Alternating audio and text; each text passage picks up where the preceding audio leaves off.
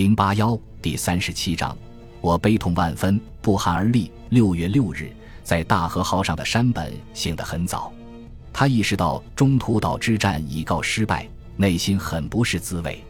连日来，他胃病发作，神经衰弱，医治也不见好。司令长官的病除给他本人带来痛苦外，也使他那个忠心耿耿的幕僚班子更加忧心忡忡。他们知道。尽管山本极力想掩饰自己的真情实感，但这次失利使他心如刀割。说实在的，就是铁石心肠的人看到这一局面也会伤心的。N 日，即六月七日，日本时间终于到来。宇垣写道：“在四五两个月中进行了以这一天为目标的全面的筹划和准备。可是还没有等到这一天，局势就已急转直下。目前。”我们正被迫全力应付最坏的局面。接着，他又加了一句精辟的话：“战争是不可预测的，这应当作为一条教训牢牢记取。”在这一片黑暗之中，北方还有一线微弱的光在闪烁。在南边发生这些戏剧性事件的同时，北边阿留申前线并没有闲着。六月四日下午，角田派出了十一架俯冲轰炸机。六架水平轰炸机和十五架战斗机的精锐部队空袭荷兰港，飞行员在目标上空再度遇上了好天气。这次他们炸毁了四只油罐、西北号营房船、一个正在修建的机库以及医院的一翼。在飞往回核点途中，隼鹰号航母的飞机在奥特角机场上空与八架 P 四零机遭遇，发生空战。日本人损失了一架战斗机、两架轰炸机，还有两架轰炸机因受伤严重无法飞回航母，在海上坠毁了。在日本人空袭荷兰港的同时，一批 B 二十六和 B 十七袭击了角田的军舰，结果两种飞机各损失了一架，日方没有任何损失。四日那天的后半段时间，山本给细宣的电报时断时续，说明当天再没有进一步的战事。细宣的参谋长中泽佑断定肯定出了大问题，当然做出这一推断无需什么特别的聪明才智。综合所得到的信息，得到的印象是，第一机动部队遭到了意想不到的重创，不禁感到万分担忧。翌日晨，在获悉南云的航空母舰全部被摧毁后，细宣于八点向山本建议从全面考虑，这时应终止阿留申作战。他还说，显然美国和苏联只发现了第二航空舰队，还没有发现北方部队。数小时后，北方部队收到宇垣的电报，说要给北方部队增加几艘军舰，征求我们对实行攻略作战的意见。这样，联合舰队的意图就清楚了。于是细轩回答说，在我们得到增援后，攻略作战可以进行。与此同时。细宣命令，大约在阿达克岛西南二百二十五海里的大森仙太郎海军少将的攻略部队回师攻占阿图岛。山本决定攻占基斯卡岛和阿图岛。他于十二五十九电令有关部队第二机动部队交还北方部队。宇垣写道：“他们似乎受到我们这一决定的鼓舞，午后不久就决定于 N 加一日冒死发动阿留申五号行动。”他们在什么情况下做出这项决定的？我们只能猜测，但日后终究应当做出解释。山本预料，由于取消了中途岛作战，美国人会变本加厉地保卫并夺回阿留申群岛，所以他于二十三点二十分给细宣调去了金刚号和比瑞号战列舰、利根号和祝摩号重巡洋舰、瑞凤号轻型航母、神川丸水上飞机母舰以及十四艘潜艇。这些军舰在加足燃料后，将立即向北航行。用宇垣的话说，就是联合舰队的参谋们希望能有机会报中途岛的一箭之仇。这里先提前交代一下，阿图岛和基斯卡岛登陆按计划实现了，但这不足为奇，因为这两个岛上都没有驻军。由于中途岛这个关键一环还处于星条旗控制之下，这两个岛对日本就没有战略价值。以四艘航母换取两个雾气笼罩、沼泽密布、巴掌大小的岛，实在是得不偿失。当然，中泽没有异想天开地认为自己的部队做出了足以弥补日本在中途岛损失的举动。他五内俱焚，痛心地说：“对日本帝国来说，六月五日是最晦气的日子，令人难忘。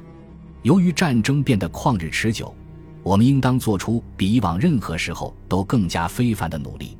日本应当彻底检讨全部作战谋略以及作战指导方针，而海军则应当尽快制定出应急方针。”六月五日下午。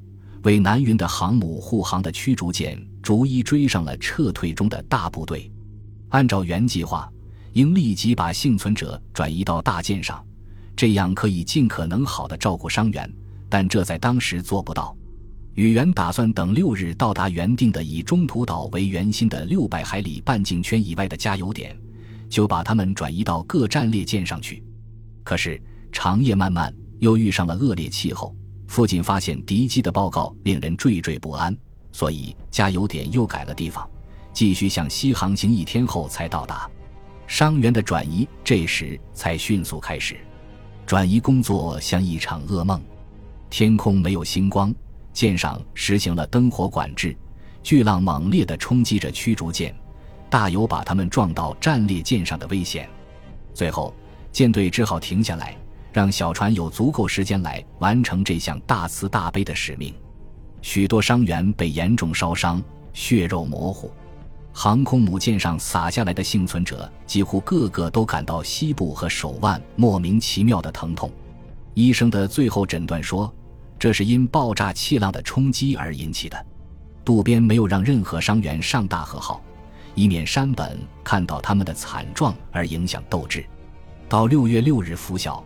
山本大将的麻烦还没有完结，他的确需要参谋们给他鼓鼓劲、打打气。六点三十分，他收到三威号一份电报，发现敌舰载机两架，他们是五点零二分从企业号起飞的十八架 SBD 中的两架，各携带了一颗单重五百磅的炸弹。毫无疑问，其中一架是大黄蜂号上的巴比二。他的驾驶员威廉 ·D· 卡特海军少尉在企业号上过了一夜。六点四十五分，他曾报告说发现一艘航母和五艘驱逐舰。斯普鲁恩斯得到这个报告后，笑着说：“我们正找他呢。”但他只高兴了一阵子。卡特让报务员报告的是一艘战列舰、一艘重巡洋舰和三艘驱逐舰。问题不是出在报务员身上，就是出在无线电中心。